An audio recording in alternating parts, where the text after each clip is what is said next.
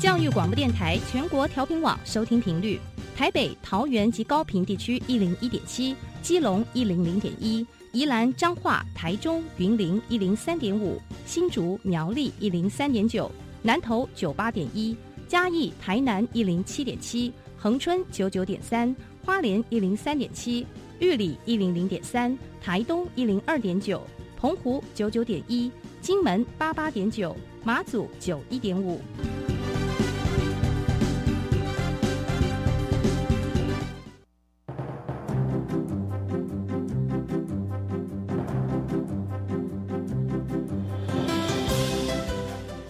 教育要怎么做才能使孩子面对未来的社会呢？当我们期待孩子改变的同时，也期待教师的教学方法跟着改变，家长的观念也一起改变，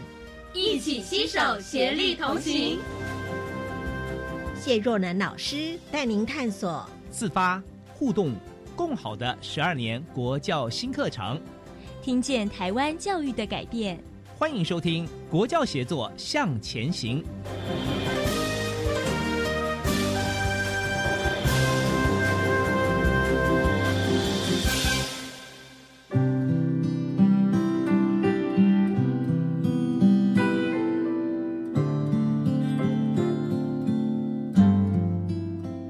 朋友在。周三一起来收听国教协作向前行。我们在节目当中呢，常常跟听众朋友来分享新课纲实施之后呢，有许多的改变。这些改变呢，也造成我们教育现场有很多很多丰富的变化。不管是老师，不管是学生，也不管是我们家长朋友，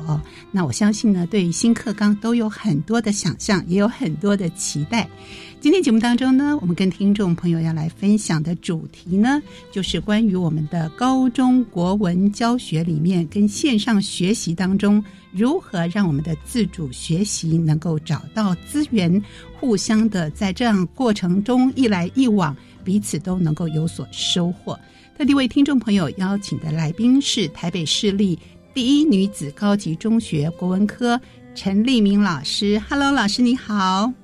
主持人好，各位听众大家好。是老师，同时是担任教育部普通型高级中等学校国语文学科中心的执行秘书，是吗？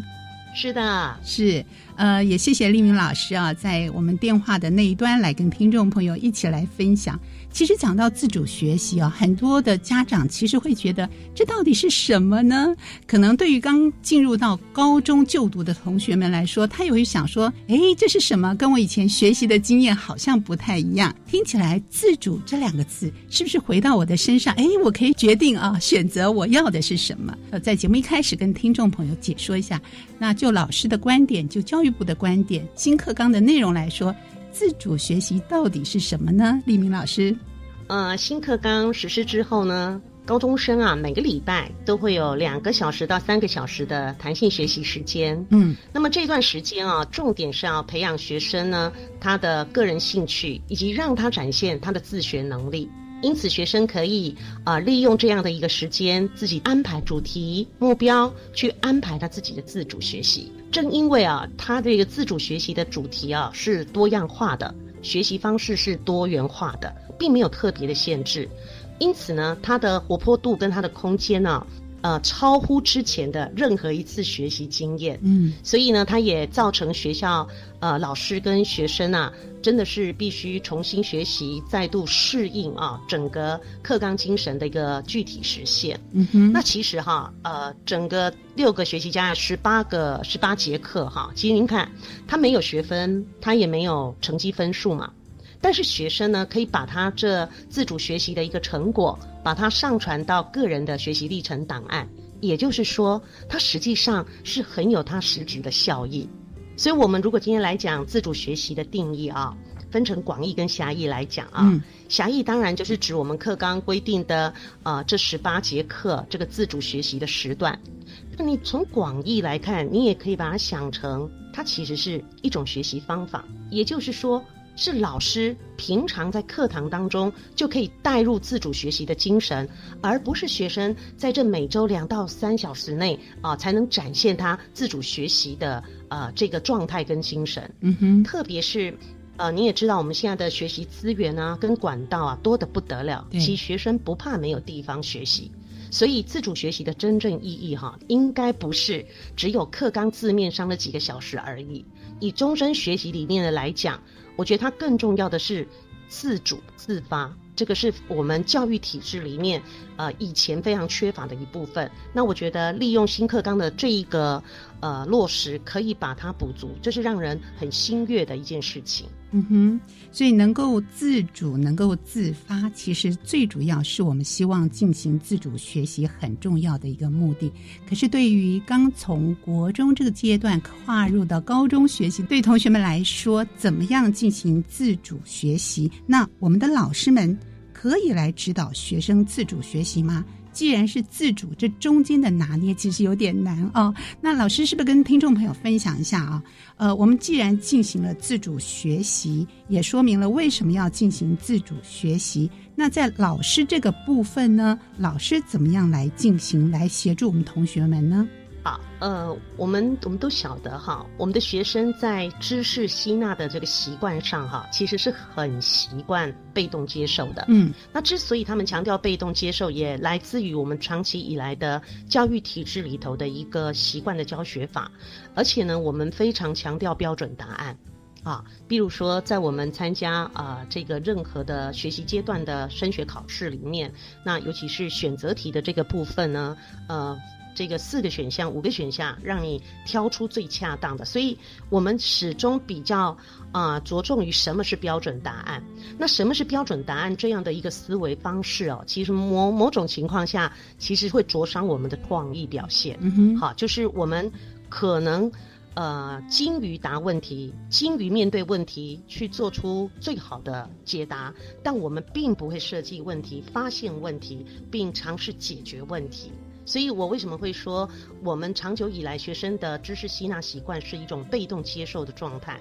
你想哈，在疫情之前呢，我们呃在学校上课，那是实体学校、实体教室嘛。对，那如果我们在课堂当中呢，呃，比如说我采取比较长时间的直接讲述法，一节课五十分钟，也许老师在台上就讲了四十五分啊、嗯那这样一种长时间的直接讲述法啊，比较个性积极的学生，他可能可以透过他的视觉、听觉去吸纳老师。呃，所所要传达给他，他就像一个呃吸力极强的海绵，嗯哼，但是也有一定比例的学生啊，是视而不见啊，听而不闻。神游这样的学生经常是是是，他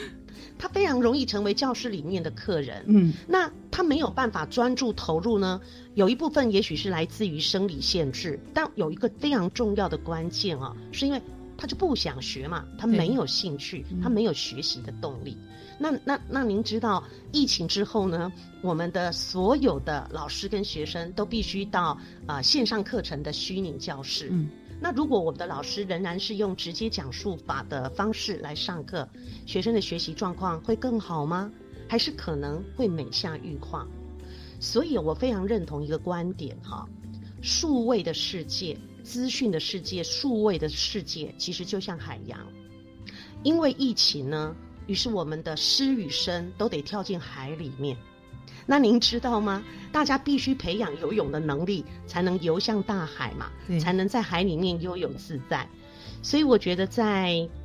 自主学习的培养这个部分，第一个老师绝对是责无旁贷的，嗯，因为自己要能游泳，也要让学生会游泳，不然在数位世界当中，我们可能会变成边陲者，这是危险的。这不仅会影响个人自学啊、终身学习的能力，其实也会影响整个国家的竞争力。所以刚刚主持人有提到说，老师该不该去培养，该不该去呃帮助学生？嗯我觉得老师是一定要帮助学生，嗯但是协助学生、陪伴学生，但绝对不是主导学生，也就是可以做，但不能做的太多。是这样的一个呃，我想教学方法或者说态度上的转变哈、对于老师们来说也是必须做调整的。包含您刚刚说的，如果我们是在线上教学的时候，这种教与学的方式做必须做调整；另外一个是心态上调整，已经脱离过往的这种指导式的、个人讲述式的哈，可能要比较多的是一个引导跟陪伴，像是教练式的方式。那这样的一个转变，对于老师们来说，心态上或准备上，您觉得？呃，我们可不可以举北一女为例啊？我们举一些例子，让听众朋友了解一下，我们的老师们是如何做一些调整和改变的呢？呃，我想学习教育的人哈，他有对三个名词其实不会太陌生。嗯，这三个名词啊，一个叫正式课程。所谓的正式课程，就是呃明定的，在我的课表当中会出现的科目，比如国英数啦、体育啦、理化等等，这种叫正式课程。一般来讲，正式课程呢，呃，也是在传递硬知识啊。我们很多特定的科目知识，大概都要透过这个正式课程来传递。第二个名词呢，叫做非正式课程。非正式课程就是指学校当中的可能是呃班会、周会，或者是集会，或者是社团活动，嗯啊，以及。呃，比如说啊，年级的竞赛啊，合唱比赛啦，啊。表演等等，那您就会发现这个非正式课程呢，学生应该非常喜欢。比如说，他可以在社团当中啊，跟同学们共同创意展现，然后呢，也可以啊跳他想跳的舞，唱他想唱的歌，啊，做他想做的啊任何的一个创意展现。这种呢叫做呢非正式课程。第三种呢叫潜在课程。潜在课程是指什么呢？就是它是非实体课程，也不在刚刚讲的正式跟非非正式。当中，这种潜在课程是指可能老师跟学生之间的一种互动，或者呢是同才关系的对待，或者我整个教室硬体，或者我整个情感氛围所带给你的一种感觉。所以你会发现在我们的学生啊上学的课程当中，有学生会讲笑话，他们讲说上课的目的是为了下课。他为什么喜欢下课？是因为他觉得下课之后那种跟呃同学之间的呃同才交流，也许就跟老师聊聊天，呃，不是谈国文的东西，不是谈数学的东西，对他而言，他更喜欢那个时刻。所以，如果今天我们用这样的呃三个一个课程的一个概念哈，来放到我们刚刚提到的自主学习这个脉络，嗯，我们就会发现。自主学习感觉上明定在我们的目前的课表当中嘛，它它基本上是有这样一个时段，对，但是实际上它并没有老师正式的授课。你说它是正式课程，它其实并没有正式授课，然后呢，它也没有正式成绩。那么它基本上呢，很多时候也不见得你有机会去跟别人互动啊，小组讨论，除非你的自主的学习计划里头就是小组完成。那如果说你今天是一个人去拟定一个小论文的一个写作，或者你自己把它变成是一个专题研究，那在这进行的过程当中，有属于学生必然要忍受的寂寞。嗯，哎。这里头就会，呃，有提到我刚刚提到的那种潜在课程里头的东西，或非正式课程，它都包含在里面。所以我觉得一个老师哈，在呃跟学生在进行这个呃自主学习这个课程当中，可能先要去理解这个课程之于学生，他最想要完成的一个自我实现的地方是什么。那有些学生会把它当成。我可能就是希望他跟我想要呃考的大学的这个方向，它是很一致的。对，我们很多学生是属于这一种啊。我们北女学生他们很多呃知道自己是什么样的呃科系类组之后呢，他其实会往这方面去做他一个专题的一个探究。那这个时候，我觉得作为老师去指导这一类型的学生啊，那我觉得老师当然必须针对他的自主学习所提出来这个计划呢，看看他的每一周次。啊，是不是？哎，确确实实是在这样的时段当中，呃，不会让他太累，是可以呃做得完的。那老师在旁边也可以呢，等待学生是不是有任何的呃，不管是网络咨询各方面的讯息呢，是可以来来跟你讲的，来问你的。那我们的学生在做的地方就非常的多元啊，对，有人可能会负责，有人可能他会对于这种饮食文化非常有兴趣。那有的学生对于那个机器人，哎，那种研发特别的感兴趣，哎，他就埋头在当中，他是花一整个学期，然后呢，好好的去做自己想做的这个东西跟研发。那你如果问他说，将来这个是不是一定你要读的科系？学生跟你讲说，也不尽然哦，他真的就是有兴趣。这是我们在呃北一女里头看到我们的学生。生他们呃乐在其中，而且看得到成果。那有些同学其实并没有非常现实性的考量，说他非得跟大学科系，他一定要有某种程度的关联。我觉得这个也是让人非常高兴的发现。嗯，对，所以有的同学呢，呃，他会把自主学习的方向跟他的学习相关联啊。那有的呢，可是他的目标不一定是很明确，有的呢。对于自我的探索仍旧是不足够的。那到底我们应该如何提供线上的协助呢？我想我们接下来就谈谈线上学习的资源怎么样来帮助，尤其是以高中国语文教学这个部分，老师们可以提供什么样的线上资源来帮助我们的同学们进行他们的自主学习呢？透过数位的工具啊，来协助教学，其实它不是一个呃新潮的很酷的招数了。嗯嗯，其实，在疫情之后，变成我们教育日常的一部分啊。那怎么样去善用科技？那保留大家呢对于这个数位协助学习的优点，我觉得这是未来后疫情时代，即便开学之后，我们进入了呃实体教室，我觉得呃这样的一个领悟是。基本上还是对未来教学产生影响啊，也就是说，呃，我们知道我们这阵子的远距教学哈，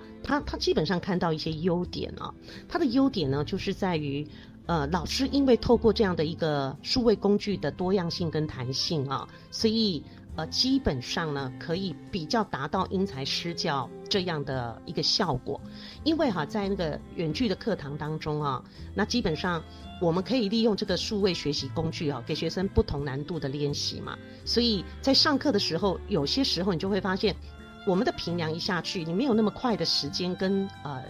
那个数字的依据来判断啊，学生是不是真的。呃，懂了或者到什么样的程度，反而利用这个数位的这个协助学生啊，我反而觉得它比较准确，比较准确。嗯，而且在国文教学这一块呢，我也感觉到哈，学生因为透过数位学习的里头的一些工具啊，呃，在某一些嗯实作上，我觉得是比呃我们的实体教室是更有效果。我举一个例子，作文教学为例。以作文教学为例啊，比如说，呃，我们以前的习惯可能在课堂当中，呃，老师呃基本上能够让学生写作，也能够批改、找出佳作，然后呢现场去分享，然后被分享的学生觉得很有成就感，然后呢，呃，看见别人呃的佳作啊，那呈现出来，那基本上我就可以呢。呃，心向往之嘛，我做不到，但我心向往之，这种东西有达到一种啊鼓励，也达到学习效果。这个这个在课堂上已经算很活泼了，对不对？对。那。可是透过这个线上哈，它非常，比如说我们用呃这个线上的那种白板啊，电子的那种白板，就是让学生呢可以在上面，哎，我可以共编，比如说我利用 Word 的那个 Word 文件，然后呢我可以共编，或者呢我利用白板让学生呢在里头写下呢他的即时创作。不用多，即便只是三言两语，哦，那个学生哦，成就感非常的饱足。嗯，也就是他们自己的东西被看到。这时候，如果老师又利用线上呢，非常方便的及时回馈。什么叫做及时回馈？比如说，我们有时候在实体课堂当中呢，我们说，哎，某位同学，你来谈谈你对这个看法；某位同学谈谈这个看法。你一个时间点只能听一位同学来表达看法。对。但是你如果利用这种线上学习。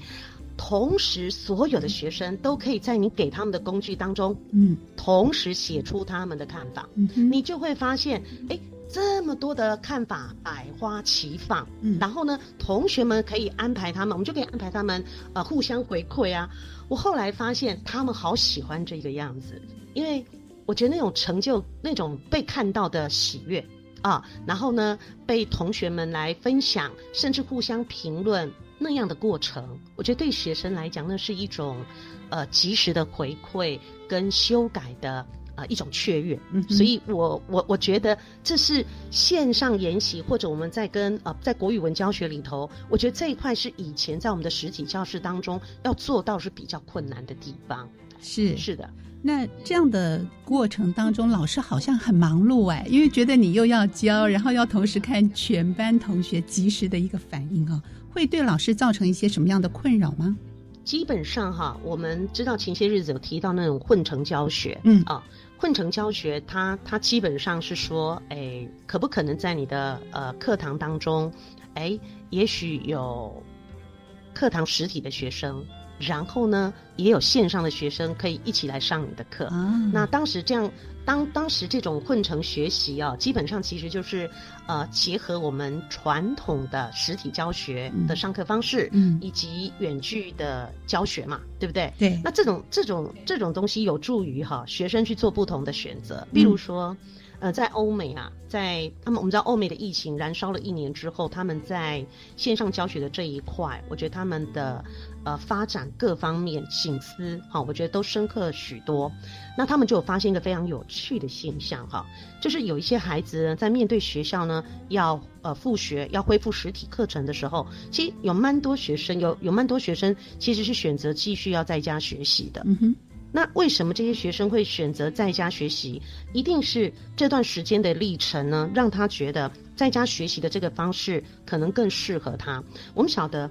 嗯，有些学生他在学校里头有部分可能他长期的时候必须忍受那种霸凌的现象啊，或者其实他是有特殊需求，但在学校这样的一个大团体当中没有办法获得满足，所以这样的学生，当他刚好在这一年里面。在线上学习里头，他他知道他其实可以学得更好，他后来当然会选择这一种。嗯，于是你看啊，就学校就学校方来看，假设真有一部分的学生确实是有这样的需求，而且这样的学习效果对他而言是更有利的。于是混成教学就变得有必要了，要必要去考量它。但问题对老师的啊角度来看啊，混成学习绝对负荷量，教学的负荷量是很大的。你你想，我们大部分都是面对面前的学生，想讲说句真的，要把他们照顾好，都已经是非常辛苦的一件事情。是是，我还要顾到电脑前面的啊部分的学生。可是，在混成教学的基本精神当中，是指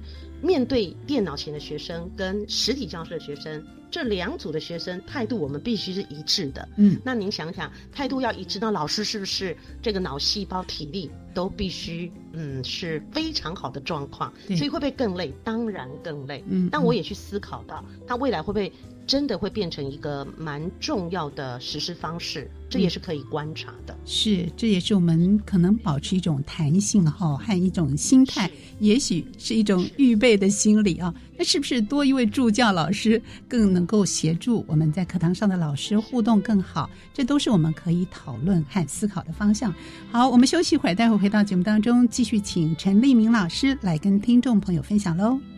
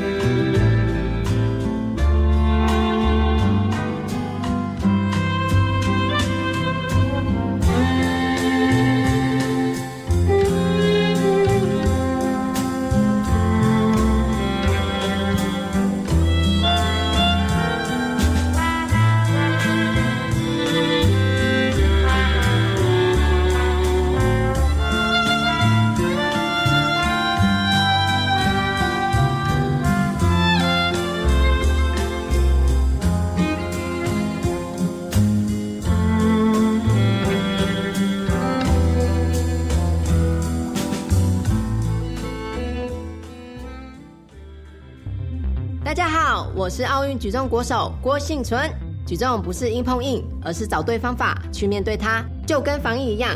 面对疫情，我们可以扎稳基本功，勤洗手、戴口罩，维持社交距离。面对未知，我们可以谨慎以对，主动查证讯息，避免恐慌。让我们团结抗疫，一起为台湾拿下防疫金牌。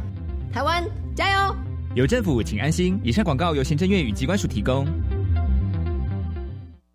地球原是一个美丽的星球，但因着人类的破坏与剥夺，这个世界已逐渐出现各式各样的问题。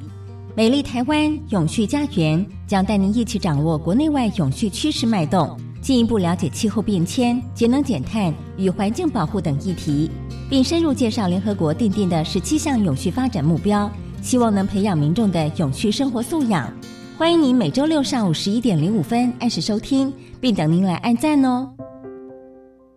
Cool English 英语线上学习平台有高中职教育专区哟，很棒哦！里面有什么学习内容呢？除了有有趣而且多元的英语线上课程，还有各种版本教科书补充包，以及应届学测、只考试题，内容丰富而且全部免费。哇！孩子要国际化，就可以随时随地上网学英语喽。没错，就是这样，强化英语能力才能迈向国际。好哦！以上广告由教育部提供。大家好，我们是台湾弦乐团，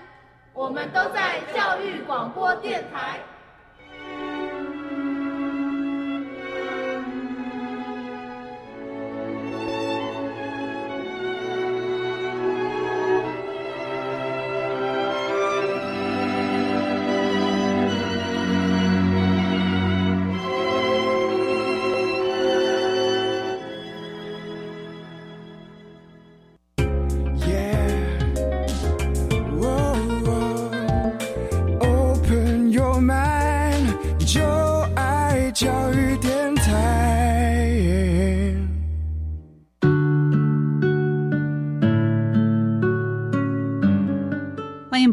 到国教协作向前行，我是若楠。今天节目当中呢，跟听众朋友来聊聊啊，我们自主学习是怎么样找到相关的资源，怎么样来帮助同学们自我探索、认识自主学习。邀请到的是台北市立第一女子高级中学，就是北一女中的国文科陈立明老师，在节目中来跟大家分享。那到底线上的资源怎么样来帮助我们的学习呢？那这些资源是不是能够帮助同学们更有自我探索的意愿呢？立明老师，呃，高中学生啊，其实非常非常的辛苦。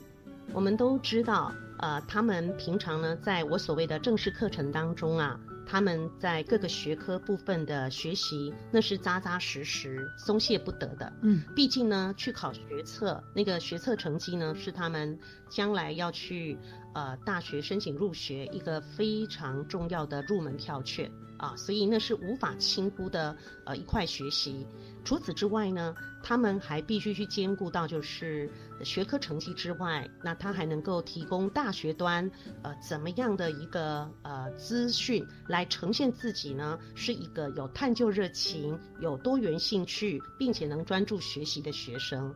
因此呢，我们的高中老师在学生啊自主学习这一块，如果能够呃提供比较有效的一个建议跟帮助，那么就能够帮助学生，不管是在他的学科学习，或者是呃其他的这个资讯的整理，或者是历程的整理，都能够达到比较好的效果。那我们晓得哈，学生在面对自主学习里头呢。他基本上要去写这样的一个计划，他必须去设定他的主题。那我们的老师平常在自己课堂当中，偶尔也可能就以国文教学来说，嗯，哎，我们也会指导学生去写那个小论文啦，课或者是摘要啦，或者是嗯任何的这个影评啊、书评等等这一类的东西。也就是我们在指导学生去做一个呃非常具体的，然后必须是自己呢透过呃整理。然后实做的这样的一个作业的时候，我觉得不妨经常性的去提醒学生，不管你在做任何的一个专题研究或者是写作的时候，有一些考量的点啊，那学生可能可以哎把它放在心上啊。第一个就是今天学生你设定的这个主题会不会太难，超出你的能力？对，因为有的时候哈，学生他他基本上设定的主题哈，可能不是他那个年纪那个阶段呢，呃，可能就拥有的资源或者是学识啊，也就是说，他其实要完成这个项目是有相当的难度，所以如何协助学生在呃设定一个主题的开始？你您是不是可以诶试着跟他讨论啊，让他试着去不停的来醒思一下我的主题的内容跟范围设定的到底恰不恰当？所以这个主题一旦设定的不恰当，或者是学生根本后来是做不了的，这对学生来讲，那呃除了是一个完成不了的作业，对他而言那也是一个自信心的打击啊。第二个部分就是，呃，你这个主题设计主题确定了。那你你这个研究的这个整个时程会不会太长？会不会根本太短？也就是说，他根本要不到十八周，他可能两周、三周就做完了。嗯，那这个东西呢？呃，你你这么短的时间，你自己本身在做计划的时候，那您自己有没有想过，它有延伸的可能？也有可能，他本来就应该耗费很久，结果你以为你十八周就可以做完，其实你可能根本来不及做。所以这个是学生他他的经验值不够，这自然而然他他就有可能会做出时程跟他的主题呢不搭的情况。第三种是什么呢？你这个主题做出来有没有具体可以评量、可以呈现的结果？因为呢，呃，一般来讲，我们学校在要求学生去申请这种自主学习、写他的规划表的时候，基本上你你基本上尾巴一定要去缴交，十八周之后你当然要缴交，呃，你这个自主学习的一个成果报告啊。那我们晓得，在成果报告当中呢，除了展现你的作品，最重要的是你的过程的反思，也就是这整个整个过程当中，你去反思到。有什么东西是你在做的里头哈？那个喜悦的程度啊，呃，让你呃不由得赞叹青春很美好啊，让你充分享受到我们平常课堂上所没有给你的感觉。那这样的学生，他他的试验，他的成，他是成功的，他的自主学习，他是快乐的。但当然也有一部分学生，他是一种交作业的心态，或者我就是做好一个成品，然后把它弄上去。嗯，其实大学端他们其实也会想要看到的是。当你这个东西上来之后，除了你的呃实作、你的成品展现，其实很多的大学端的教授都有在分享这一点。他们其实很想看看，在这个历程当中，你有挫败的心情吗？那你有挫败之后而想要修整的更好的方式吗？然后你真正落实了你的方法，去把它完成了吗？甚至可能有些时候，呃，我们做出来的成品是呃不尽如人意。但是我觉得一个有心的学生呢，他还是可以在他的历程反反思当中呢，去写出我之所以没有办法完成的很好，那是因为什么？那如果再有一次，可能怎么样？所以有一些学生可能他在第一学期提出这样的自主学习计划的时候，他没做成功，他后来醒思之后，他变成第二学期他会再提。所以。这个就是我觉得自主学习非常重要的一个精神，就是你要不停的尝试，才是这个孩子从这个课程里头呢得到最棒的资产。这个地方可能会帮助孩子后来也可以有效结合他要上传学习历程档案嘛。我觉得是让他轻松，就他做的东西他后来用得到。是，我想在这样的一个过程，同学们不管是。他的反思是喜悦的、漂亮的，或者是他有挫败的感觉。可是最重要的是，在这个过程里面，我们把它呈现出来，然后有调整跟修正、进步的空间。那在过程里面，同学既然要把学习历程跟自主学习的成果呈现出来，那老师们是怎么样来有效的改善自己的教学？能够实际上对同学们的自主学习提供优化和深化的这样的一个协助呢？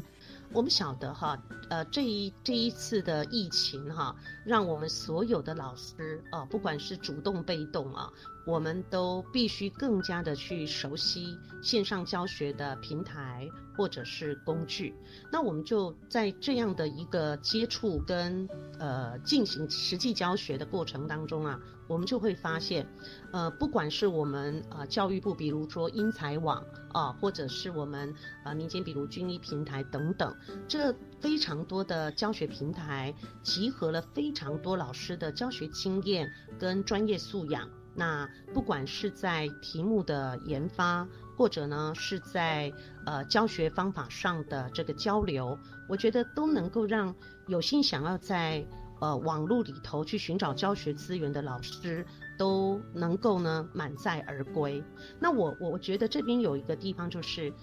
呃，当我们的老师跟我们的学生都必须呃充分利用这个线上工具的时候，我们就会发现呢，呃，学生他们的。家里头那个数位的资源，哈，还有家里头的这个经济的一个状况，那到底能不能够呃配合起老师呃在这个整个部分的一个数位的学习的安排，也变得非常非常的重要。因为呃我知道呃我们在平常一个班级的这种线上的一个教学当中，哈，呃就有就有统计过哈，大概。比例上来讲，大概有多少学生呢？他是会属于惯性的缺席啊。嗯，惯性缺席就是，呃，因为你你对着电脑荧幕来来上课，那有的时候你说，即便让学生每一个人都。呃，打开他的镜头，打开他的那个镜头，要亮出他的脸啊，或干嘛？其实，在国外非常有趣的一个统计也蛮好玩。他说，其实国外特别是小学生说，他们怎么样来面对这个线上课程，就是当我们老师在上课的时候，老师要求要打开镜头嘛，就是要看你到底有没有好好的 呃盯着我的荧幕画面。学生说呢，他就会把那个那个手机呢，就放在电脑荧幕前，然后其实他在打手机，可是他那种专注的神情呢，会让他老师觉得他很专注在上课。那这个是还好，还坐在电脑前。那有一些学生呢，他呢已经躺到床上去打他的电动，可是他怎么让他的老师觉得他在上课呢？他用 iPad，然后早就录制好自己专心上课的一些呃画面，然后用 iPad 对着镜头，所以他们的老师看到其实是呃学生利用 iPad 弄出来早就录好的专心上课的镜头。所以你就会去觉得说，在这种线上教学里头啊，嗯，你说呃，我们老师想想方设法的要去希望学生你是专注的，那我也希望透过任何的我可以检验的方法来看到你有多认真。可是呢，呃，这个这个道高一尺，不见得能够解决所有的办法，就是呃所有的现象，所以就可以看到。呃，学生端那边有不同的阴影哦，所以有时候想到这个，真是啊，真是很苦笑哦，这很苦笑。那所以你就会去想说，呃，尤其是高中小孩哈，当他在这样的一个课程当中，呃，他没有感觉到他是比实体课程呃更有趣的时候，会有个麻烦，因为盯着荧幕是很累的，特别是当我们学校里头是。呃，一天七八七堂课，通通都是线上的同步的教学的时候，其实学生盯这么久的电脑，哦，那种疲累程度哈，是真的难以形容。嗯，好，所以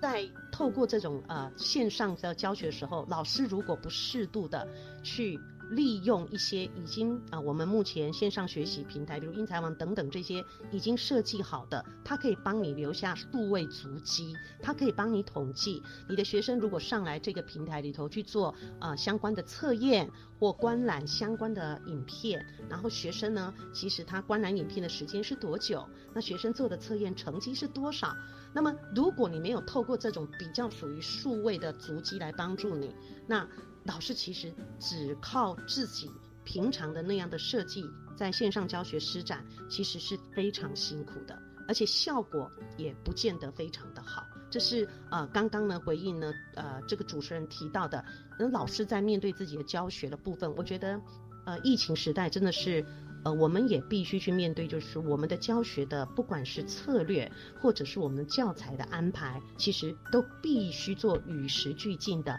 弹性的调整，这样才能让学生呢，呃，不管是线上线下，不管是实体或虚拟，他都可以保持他学习的热情。刚才立明老师有提到，不管是国外国内的例子，在面对线上教学的时候呢，学生这个部分呢，有很多他自己思想出来的一些应对的。的方式啊，那老师们在教学上呢，也做了一些部分的调整，甚至有的老师很可爱哦，就是常常会出一些题目，希望同学有些回应，或者是说，哎，看看我身后的这个字板上面打的什么字啊，大家把这个英文字打出来等等。老师要设计很多很多的巧思，让这样的一个线上学习能够达到他教学的目的。那当然，有关于线上教学资源的提供，老师刚刚提到的军医平台，或者是我们的英才网，或者是有其他更多丰沛的资源，是不是也能够帮助我们的同学更加的能够深化自己的学习呢？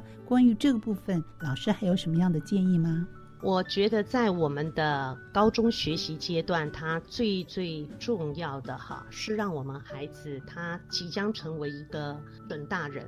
好，也就是说，不管他是在正式课程或非正式课程或潜在课程当中，我觉得我们的学生在里面去学到呃知识、能力跟态度，那面对自主学习。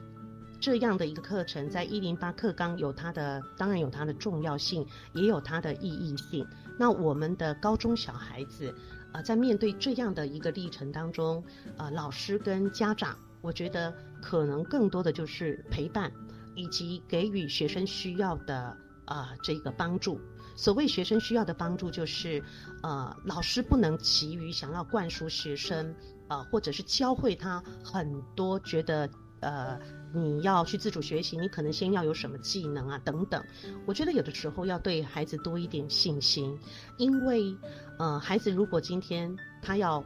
呃，翻越学校这道墙，那他。也得自己翻越很多事情，他都得自己去做。今天他掉到大海里，他也要学会是自己游泳，这个非常非常的重要。他必须自己去面对。所以在面对这个自主学习部分呢，我觉得，呃，我也可能觉得，呃，高中小孩可能，呃，可以有两点啊，自我提醒的。第一个就是，呃，如果今天你打算在自主学习当中，呃，培养你的能力，展现你的视野。那你也希望这份东西，这样的成果，这样的展现，可以将来送到呃大学端，呃审查你的呃资料的教授，那你到底可以让他看见什么？我觉得非常重要的一点就是，你要让教授看到你有想要解决问题的能力，也就是你是一个主动学习，你是一个主动学习的孩子，因此。呃，你不要急于展现说，呃，我的成果是多么的好，恐怕你可以把你的历程交代的清楚一些，把你的心思写得更具体一点。那么也就是让大学教授看到，在这个过程当中呢，你尝试了，因为大学最希望招收的学生是学习动机强烈、对这个世界有好奇心的学生，所以你要让他看到你是有发现问题。解决问题的能力的啊，这个非常重要。第二个就是，呃，在自主学习的这整个三年过程当中，你不妨可以呢，让自己呢钻进去想一想，我有没有那么一两条路，有没有那一两个专题或专案，或者是方向，是我很想潜心进入，我很想多花一点时间去经营它，去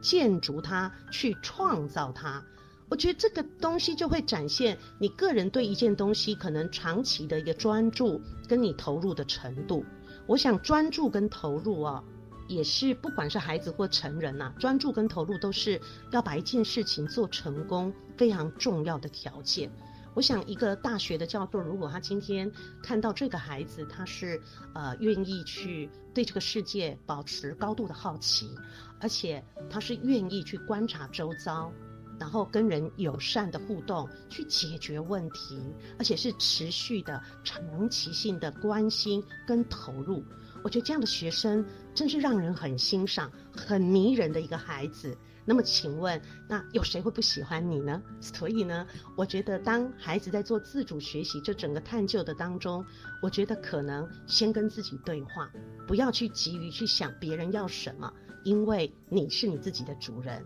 自主学习是属于你可以展现、你可以长游其中的一个重要的天地。以上就是啊，我在这部分我觉得呃很想跟高中孩子说的。我相信呢，这种探索应该是来来回回，可能要经历过许许多多的过程，展现出强烈的动机。不管这样一个想要的动机，你是以什么样的方式展现出来，我们祝福同学们经过自我的学习课程，每个人都是收获丰富的。今天也非常感谢丽明老师在节目中跟听众朋友的分享，谢谢主持人，谢谢大家。好，节目继续呢，我们就邀请听众朋友一起来收听为您制作的《课纲小词典》这个单元。今天跟您分享的主题呢是共同备课，由国家教育研究院课程及教学研究中心的副研究员洪永善老师担任主讲。老师在录制这段专题的时候是担任主任的职位。欢迎大家一起收听《课纲小词典》。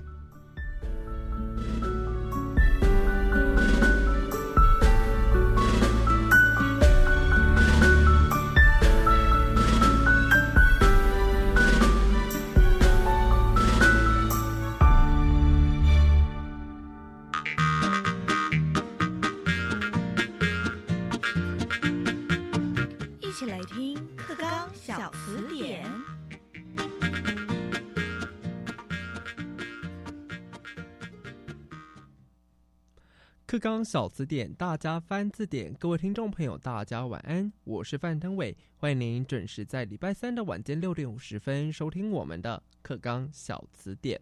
好，随着新的课纲的到来啊，对于备课老师备课这个庞大复杂的工程，也有了新的解释哦。以往的老师啊，都通常得要自行先备课，那么在随着上课的时候所观察到的课堂风气啦，或者是学生的表现，还有他们的程度，再来做适当的调整。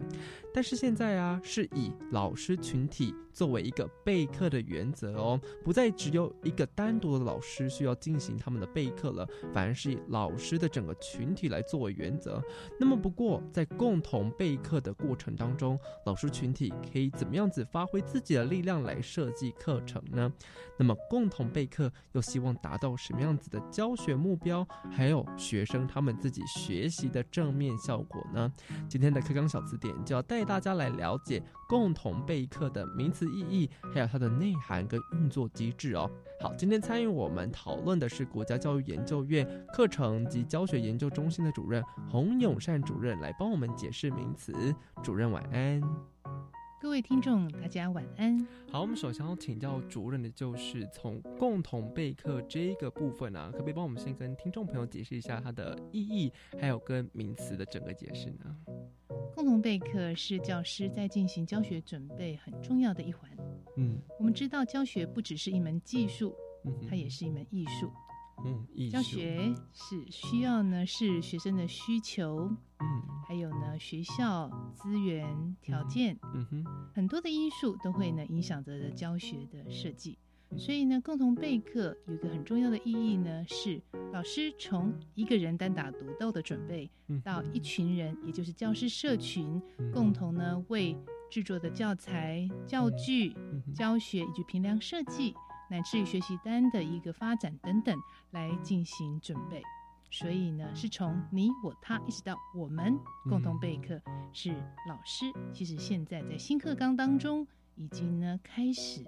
很兴盛的一个活动。哇，听起来这个这一门艺术啊，是很多人一起那么参与把这个艺术作品给完成的哈。那接下来啊，想要请教一下主任，哎，一定有一些呃共同备课上面可以 follow 的一些指导啊。那在共同备课的时候啊，老师要怎么样子来进行这个共同备课的部分呢？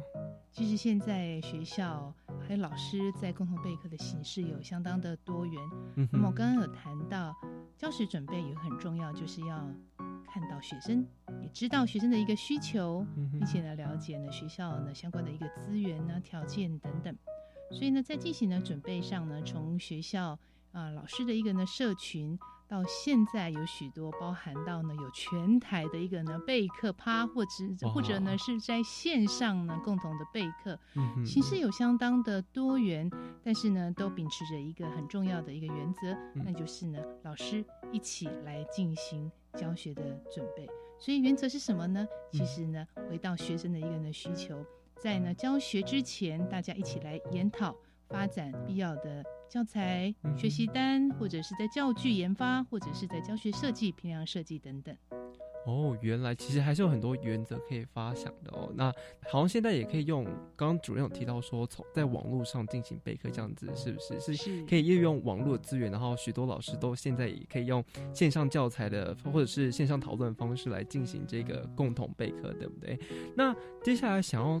请教一下主任的，就是说，哎，那在共同备课的部分呢，其实希望能够达到老师之间有没有什么样子教学方面目的，或是带给学生什么样子不一样的在学习方面的体验呢？十二年国教课纲为什么特别呢强调共同备课？就是呢有一个很重要的，老师其实跟学生一样。是呢，不止自学，更重要是透过呢相互的学习，共同的学习，一起呢来完成一场的教学。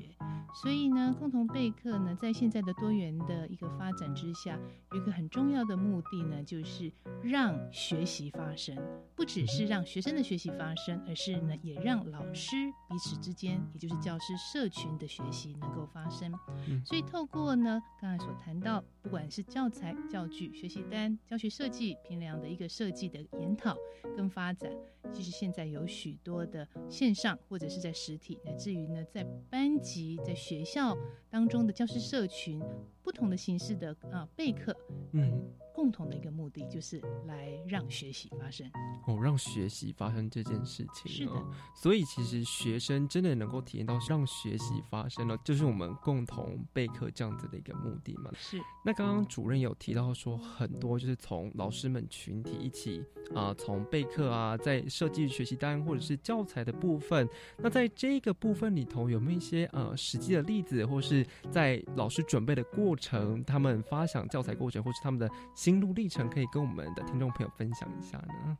是，现在有许多的学校老师哦，其实在呢进行刚才所谈到的一个呢教学准备呢，都会有学校的领域，比如说我们相同的领域的老师，大家一起来共同备课。嗯，可是呢有一些学校因为呢小型，所以呢同样的领域，例如。可能在社会领域或者自然科学领域或者艺术领域，老师并不是这么的多的时候，其实呢就可以运用到跨校的一个备课的方式，就是跨校区域性的老师，他可以呢集成呢一个呢教师社群，大家可以利用共同的一个时间，然后呢到轮流到各校呢来去呢共同的一个备课。那除此之外呢，呃，其实在这近几年来，也有看到呢有许多，例如温美玉老师的一个备课趴。或者是呢，这个生物呢，帕浪克，这些都是呢，在许多的报章杂志当中呢，都已经呢很多啊被呃被介绍。那参与的老师其实呢，在许多因为来自呢全台呢各各地，而且呢在呢线上备课的时候，那更是老师可以呢学到他在教学，他有问题的时候再立刻泼上去。很快呢，就可以得到同才的一个回馈互动。那这样子的一个呢，及时互动呢，它更凝聚了一个社群的一力量。所以很多很多的形式现在正在呢不断的创造发生当中。所以对新课纲来讲，我们常常说啊，自发互动更好。那到底要怎么做呢？其实不只是学生、老师的一个社群，从备课的文化的一个兴起，我们就可以呢看到自发互动更好体现在老师的。共同备课当中，哇，听到这共同备课，其实它就是像是一个现在进行式一样，老师正在持续的让学习来发生这件事情。而且，其实现在能够运用的资源其实非常多，网络上的资源也很多。那老师们之间互相交换的想法也好啊，或者是互相讨论教学教材部分也好，其实都对于呃让学生如何学习变得更好之外，让老师们之间互相切磋琢磨，那么也让自己自身进步。这也是我们十二。年国教的课纲，想要让不止学生、老师也能够达到自发互动共好这样子一个目的哦。所以今天啊，主任跟我们分享非常多关于这个共同备课它的意义是什么，还有它在名词解释方面，那都是希望老师能够借由自己学习提升，那接着带领学生在学习方面的提升之外，更让呃学习能够发生这件事情，这是非常重要的。哈。好，那我们今天谢谢主任带我们了解这么多共同备课的名词解释，谢谢，谢谢大家。好了，希望各位听众朋友在每周三的晚间六点五十分准时收听我们的课纲小词典，会带给大家更不一样对于课纲的想法，还有名词解释，通通都在礼拜三晚间六点五十分。欢迎您准时收听我们的课纲小词典，我是范登伟，我们下次再见，拜拜。